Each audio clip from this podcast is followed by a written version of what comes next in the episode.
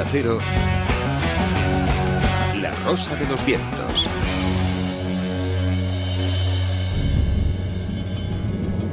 Eureka.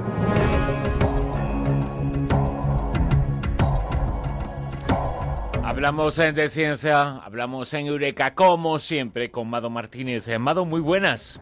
Buenas noches, ¿qué tal? Comienza la Semana Santa, por lo tanto vamos a hablar de polvo, de polvo de estrellas, ¿no? Eh, que es un término que hemos utilizado en muchas ocasiones y que tiene un origen, ¿no?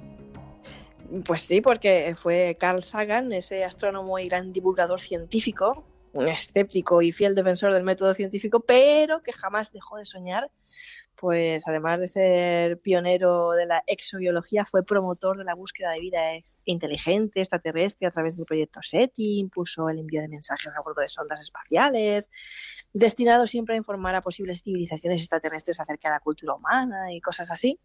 Bueno, pues muchos le recordarán además por la famosísima serie documental que protagonizaba, que se llamaba Cosmos, un viaje personal, que por cierto recomiendo a los oyentes que vean una nueva serie que han hecho ahora inspirada en esa, siguiendo su estera, también titulada Cosmos, y él fue quien lo dijo, él dijo, Carl Sagan, somos polvo de estrellas.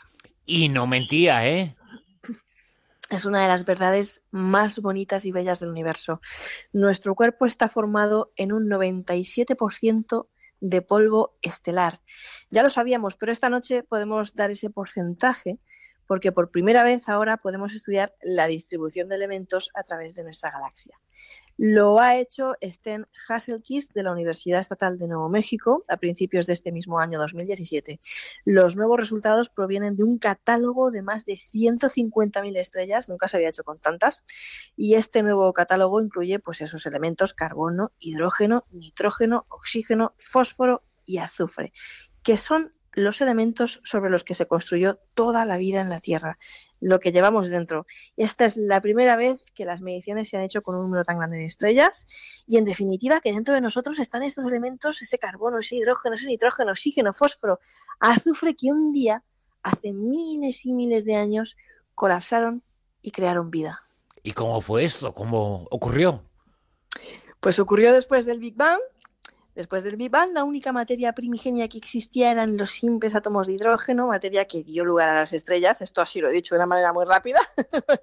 Pasó dentro de un proceso más largo y más complejo.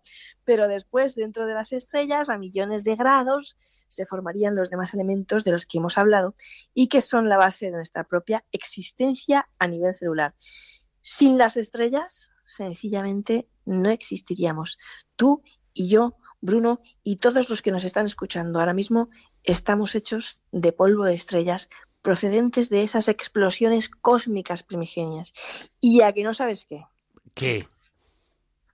Pues que este año, además, hace menos de un mes, otra primicia que estamos dando, nos despertamos también con la noticia de que el telescopio ALMA de Atacama, que está en Chile, un país que está dando mucho que hablar en astronomía, ha capturado restos del polvo de las primeras estrellas. Y esto es toda una proeza científica porque nunca nadie había sido capaz hasta ahora de atrapar restos de materia estelar tan próximos al origen del universo. Lo que ha captado el alma es polvo de estrellas de hace nada más y nada menos que 13.200 millones de años, casi del inicio del, del, universo, cuando nuestro universo apenas empezaba a dar sus primeros pasos. La luz que procede desde la región del cosmos donde ese polvo habitó un buen día lleva entonces 13.200 millones de años viajando por el cosmos, hasta que nosotros hemos advertido su presencia a golpe de telescopio, como digo. Eh, cuando esa comitiva de polvo estelar partió desde su origen, el universo solo tenía 600 millones de años, un bebé. Y sin embargo sabemos eh, perfectamente, porque la ciencia ha logrado incluso medir la edad que tiene el universo, que tenemos eh, todos juntos, ¿no? La medición más precisa que tenemos hasta la fecha es la que nos dio la NASA en el año 2012, muy recientemente también, gracias a las observaciones de la sonda de anisotropía de microondas, de microondas Wilkinson, que dijo que tenemos eh, 13.770 millones de años de universo. Eso es la edad más exacta que tenemos del universo. Y si hemos dicho que, se ha capturado polvo de estrellas de 3.200 millones de años con el telescopio ALMA, pues como vemos la verdad es que sí que sí que sí que estaba muy muy cerca del origen del universo con esa captura. Por lo tanto, el universo todo tiene 13.770 millones de años. Y esto que nos está contando Mado ocurrió cuando ese todo solo tenía 600 millones de años. Ese todo que demuestra, Mado, que polvo somos y en polvo nos convertiremos.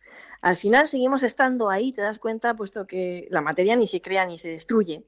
Por lo que ahora mismo nosotros tenemos la misma edad del universo, de alguna manera, pero al mismo tiempo no todo está ahí desde siempre, no todas las estrellas tienen la misma edad y cada una está a más o menos millones de años luz de distancia. Así que cuando miramos el cielo estrellado, no estamos viendo un momento exacto del espacio, sino un mosaico de miles de millones de años de tiempo. Y lo curioso es que si alguien estuviera a una distancia de 65 años millones luz de nosotros y pudiera ver la Tierra, lo que estarían viendo son dinosaurios. En fin, que, que a algunos les gusta mirar el amanecer cada mañana, ver cómo el sol emerge en el cielo cada mañana al amanecer, y es una estrella, la estrella de nuestro sistema solar. A veces esas personas capturan esa imagen en su retina para nosotros y a otros nos gusta mirar el cielo estrellado cada noche. Yo tengo que admitir que tengo la mirada llena de estrellas. Los que me conocen saben que me gusta poner fotografías por las noches en Facebook, en las redes de, de nebulosas, de cielos estrellados. Y bueno, ahí viven mis sueños, mis anhelos, el miedo, el amor, librando su eterna batalla. Llevamos el universo dentro de nosotros llevamos las estrellas y llevamos también dentro de nosotros a las personas que amamos, a los que están y a los que no están, a los que están cerca y a los que están lejos. Y eso, como decía Franco Davita en una canción, no se olvida. Fantástico y fenomenal, eh, Mado Martínez. Y no se olvida que cada día, cada semana aquí nos cuentas de cosas muy importantes, en descubrimientos fascinantes el prisma que le das y ofreces es para no olvidarlo, como decía esa canción de Franco de Vita. Madon Martínez, muchas gracias. Un placer, gracias.